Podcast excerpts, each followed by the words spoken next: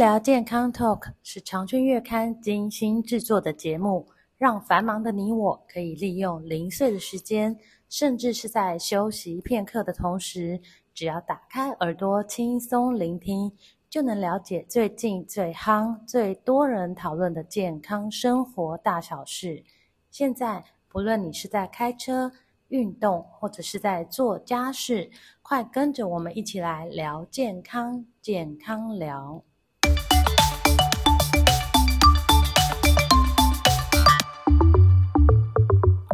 听众朋友们，大家好。在台湾，干眼症的盛行率达三成。那么，干眼症呢，会有包括眼睛痒、有异物感，还有对光线会觉得很敏感，甚至可能会造成视力受损。那为了防止干眼症上升，平常可以热敷眼睛，定期的眨一眨眼，还有做好眼部的清洁工作。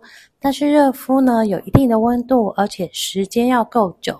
那今天特别请到基层医师学会理事长、眼科医师潘志勤来跟大家聊一聊干眼症。请问一下，就是这个干眼症啊，现在它的盛行率有多高呢？它的应该这样，如果发生率大概五趴，五趴，盛行率大概三十三点多，尤其是六十岁以上的人发生率更高。六十岁为什么？对，就是三三三点三，不是三个就有一个了。对对，全年龄来讲，如果说以那是发生，那是盛行率，好，发生率就是我们以全人口来看，大概是五 percent，五 percent，那是台湾在二零二零一九年的 study 了哈。嗯哼，就基本上来讲，干眼症以眼科医师来看，不用讲了，每天都要处理的，每天都每天都要处理的啊，因为。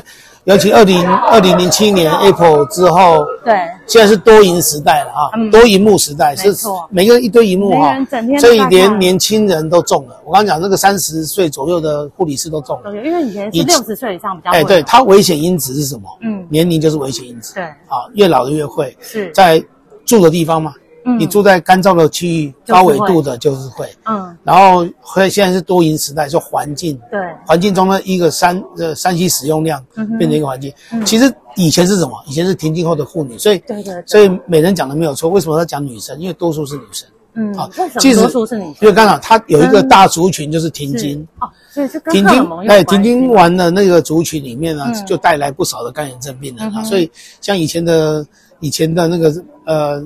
什么脸啊？那个副总统。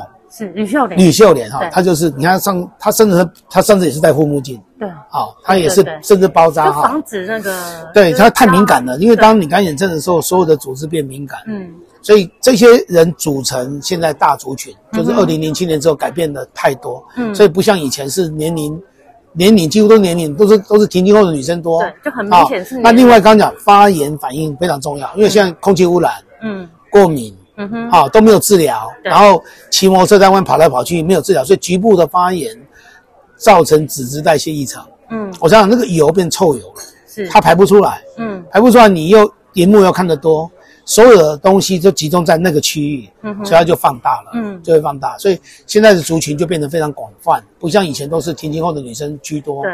现在不是，二零零七年是一个分，因为 Apple 的手机，对，Apple 手机发明以后，近视暴涨，嗯哼，干眼症暴涨，看眼科的干眼对干眼症暴增，因为因为这个族群已经把以前没有看病的人都抓出来了嘛，以前不是几乎都是老人，对，我们是老人科，老化，对，现在不是，现在是小孩跟老人科，现在连中年人，中年人来看病是什么？不是高度近视就是干眼症。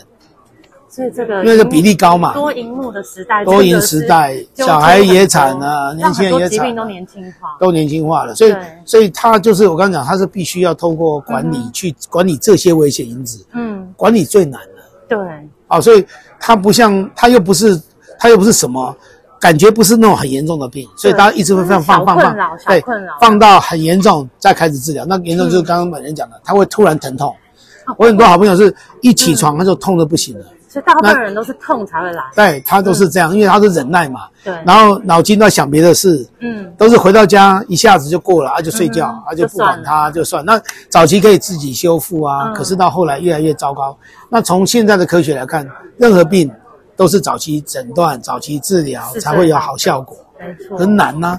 现在可是现在不难，现在有点不难，是因为现在检测的方法，已经进步太多太多。嗯，以前我方法检测，现在都是用干扰仪，就是一种刚呃张振中医师在讲的，就是有点像那个透视仪一样，是，他用他用用干扰仪去测你的结构，所以他会显出它的结构。嗯哼，所以你我常跟你讲，那那些检查里面先看结构。嗯，我都跟你讲说，你先看结构，你的结构如果不好，嗯、其实你的空间已经几乎没有了。是，对，我有一个护理师，他来应征，他做了一段时间，开始我们做干眼症治疗的时候，他先测他自己。嗯。他才吓一跳，因为他他常常干眼症的，嗯，可是我们那时候不知道他是哪一类的，对，因为没有机器可以测，嗯，可是从按摩上来讲，他没有油，所以我们会给他按摩嘛，哎，都没有哎，嗯，我说你可要不要堵塞？人家叫他热敷，对，可是他常常都是有好时好时坏，从那次测完之后说，他根本完全萎缩，萎缩意思就是说他没有油可排，分泌没有。没有油可排，所以后来怎么样？就是因为现在有些药商会出。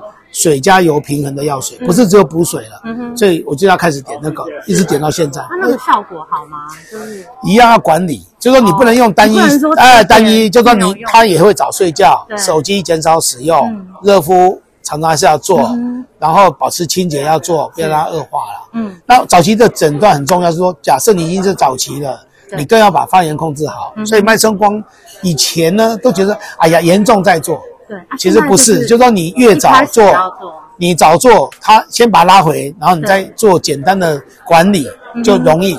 好，所以不会让它继续，哎，不会继续，因为发炎是急转的，所以你把发炎控制好了以后，嗯，剩下事情就不是那么的困难。是，那个脉冲光它只要做一次？没有没有，刚讲做一次就好的，绝对副作用就会大。哦，副作用会有哪一些？没有做一次就好，才会有副作用，所以它不会是一次，因为它就是温和、嗯哼、缓慢一个疗程。对，它的疗程大概都以四次为目标。嗯，可是有的人会有的一段时间会再做，好，四次为目标，就是说大概做完第一次，隔两周，再隔一月，隔月，嗯，好，所以大概三个月内完成四次的治疗。嗯，那有的人第三次就改善了，为什么？他管理对，好像常常我想说补习嘛，对，你要补到什么程度？当他自己开始努力上课注意听，回家复习，开始有补习，他可能不用每一科都补了。一开始补五科，慢慢只补一科。好转，对对，他自己努力了嘛。所以我说，这种干眼症一定要透过管理。嗯，那脉冲光是捷径，就是说我透过脉冲光先把它拉回一个比较舒适的环境。其他方面，其他还是要持续，还是持续。热敷也是重要的。对，其实热敷在听起来好像热敷很重要，因为热敷是。主动的把油排出来嘛？可是热敷有什么热敷都有用吗？没有。热敷依照研究，它必须拉在四十二、四十三度，嗯，时间到十五到十分钟以上哦。所以温度很重要。温度很重要，因为你太低无法溶解，对，你太高反而破坏腺体。那我们热敷在家里就是用个热毛巾。对对对对，时间不够久。哦，你说你至少。所以现在有什么工具？现在有些工具就。蒸汽眼罩啊，当然每日本做的针灸就是为这个，它的时间都是十到十五分钟，也有二十分钟，它温度大概就四十二三度。对对，这是一个。嗯，然后也有也有做那种重复使用的医疗眼罩，嗯，它也是设在这个温度，嗯，它可以定温四十到四十五之间，是。五到十分钟。其实那个东西就是除了清洁以外，就是杀螨虫。啊，就是让螨虫不要不要在那边活动，然后清洁，因为螨虫会造成发炎嘛。对，其实以前。早期看到那个影片是惊悚的，嗯，可是等到我们知道这个问题以后，去看我们的病人真的蛮多，显微镜丢下来就有，对。嗯、那可是刚刚孙女士也讲了，这个不是螨虫就会造成，是。它有点是其他因素合并的，所以慢性病一定是多重因素，对对对，你也不可能用，你也不能单一治疗会有效。今天我做脉冲光就有效吗？它只是拉到一个比较缓和的，嗯、剩下还是得做啊，嗯，哦，你不做。它一下又来了，所以脉冲光多久能做一次？我们现在，我现在的有的病人做最多就刚讲那个护理师，因为他已经，嗯、他是从非常严重，嗯哼，拉回，嗯，他大概就是八到十个月会做一次脉冲光，那他一直维持到现在，他已经很自然的讲话，他不会不会这样子，啊，他跟他讲话已经可以直视对方，是，你你知道，刚你这人看到对方说，你看我刚刚跟一个记者是，他会扎，一定会讲扎讲扎，我说哦，很用力的扎，对，非常用力，我说你。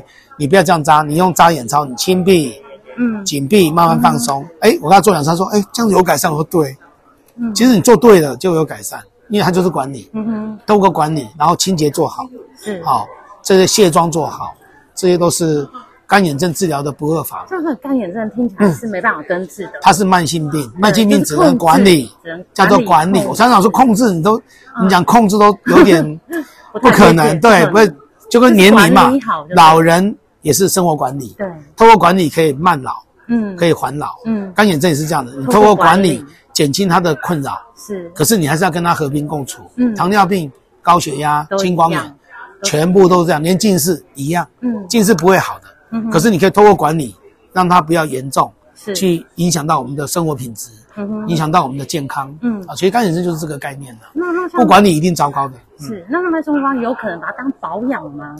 刚讲，它是保养兼治疗。其实所有的干眼症病人，我都跟他说，你是保养兼治疗。嗯，就是你不是纯治疗。是，可是你也不是叫做纯保养。纯保养说啊，我我保养没保养没关系，不是。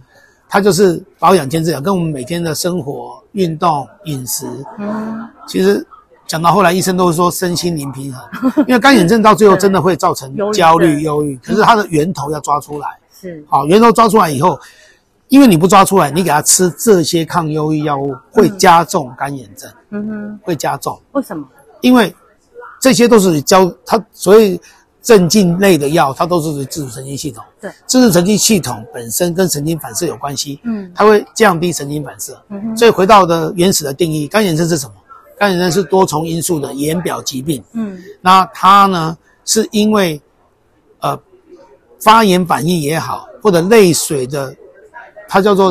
渗透压上升，嗯，发炎上升，嗯，稳定度下降，嗯，而产生的致病的，是产生干眼症的一个致病的过程，嗯，所以发炎要控制，泪水不能太干，嗯，要才能够自动交换，是。那脉冲光是什么？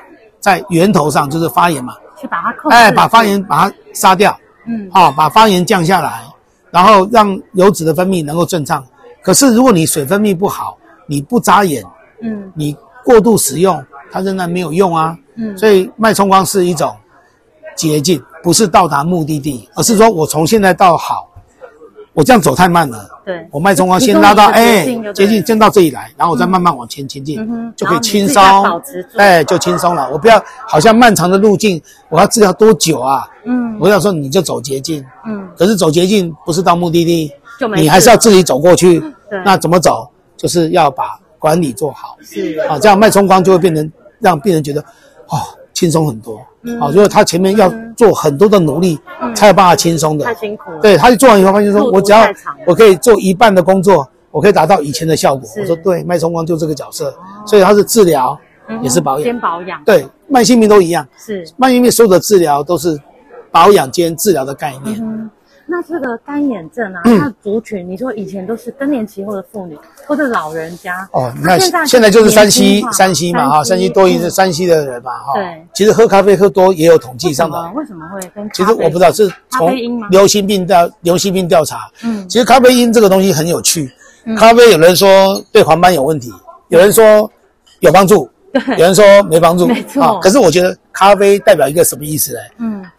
Overloaded 的人，嗯，他每天要靠咖啡，是，所以他用咖啡去去维持他的精神，嗯、其实就是 overuse，好像、哦、呃喝川贝特对不对？康贝特，我说累了不是喝了康贝特再上，而是喝了康贝特休息。嗯，没错，你要休息嘛，怎么喝了就上？嗯，不对了啊，就是你不能喝了就上，而是喝了去休息。休息。那干眼症真的就是这样，嗯、你那 over over 一直用啊，可是人的生活中难免嘛，所以我才会教病人说。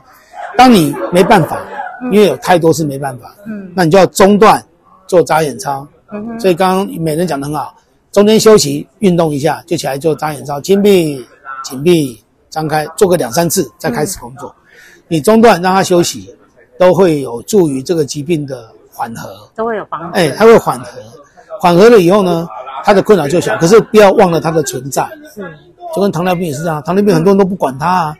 等到中风再开始治疗就很可怕啊，啊，所以慢性病的本质，嗯，就是管理，干眼症特别也是。嗯、那最后可不可以跟我们的民众提醒一下，就是干眼症平常怎么保养？嗯、好，干眼症第一个要认知它是干眼症，嗯，所以刚才第一个要认知诊断，有认知了以后，你就要去做诊断，到底你是属于哪一类型的干眼症，嗯，嗯，然后睑板腺的问题有没有存在？是泪水的分泌有没有存在？嗯，以现在都是可以科学验证，嗯，而不是一个大概的验证，就啊，你这个干眼症啊，嗯，那严不严重呢？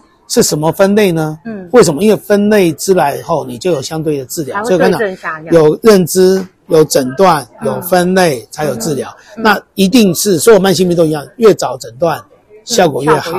那所以诊断很重要啦。所以你要问你的医生说，我是哪一种干眼症？哪一种类型？我是不是干眼症？嗯，我是我是哪一类型的干眼症？那状况是轻还是中还是重？嗯，那有哪些治疗可以选择？是好，我想这是我们病人要有这个概念。基本的。可是他如果都不认知，嗯，那就难了。那刚刚讲到认知，我要怎么样状况？刚刚讲认知上来讲，就是说我们一般缺水型的，缺水型的最常见都是中下午开始。会干涩啊，对对对。如果是缺油型的，嗯，它是起床就有问题，所以这区别还蛮大。对，起床就觉得怪怪的，就是缺油。半夜会痒，嗯，起床就黏黏的，嗯哼，然后眨眨眼睛竟然会好，嗯，好，因为眨眼睛就有一个清洁的动作啦，对，所以那个油脂的分泌就慢慢动掉，加上你洗脸、刷牙、洗脸以后，嗯哼，clean 了，嗯，然后它又回到好像比较好的环境，可是它就不是缺水型的，嗯，可是不要忘了。有一半的人是混混合型的，哦，我们常看到说，我们一来就会先先问他，先做问卷，问卷看他的症状严重度，嗯哼，然后第二个做水分泌，嗯，做油分泌，嗯，然后做泪水稳定分泌的检查，检查完以后，我们大概就知道它是哪一类，嗯，啊，哪一类呢才会有治疗，所以还是回到我的主轴，是。认知、诊断、分类、治疗，嗯，啊，那并不难。慢性病都不难，难在没认知，然后不会控制。你认知以后没处理，对，放任，嗯，对不对？哈，它才会从小的变大，慢慢严重。对，所以真我想今天的讨论，其实我们在门诊上不断的跟病人讨论，嗯，都同样的事情，就是说你慢性病一定要认知，嗯，没有那种方法是我只要做一件事就可以完全正常的，嗯，没有，他都要透过管理才能够达到，因为有病这个病因就出现了，是，它不会好的。可是可不可以让它稳定？以现在科学来讲，它是没问题的。好，从医西医就是这样，西医都是真叫做 evidence base，就是从证据法则去回推所有该做不该做。嗯，那医疗进步就从这边开始进进入。好，我想在干眼症是非常明显，在这几年，嗯，凸显它的重要性。对，而诊断的呃的方式也越趋完整，所以对病人的帮助就越来越大。嗯。大概是这样子，了解，嗯，谢谢，好。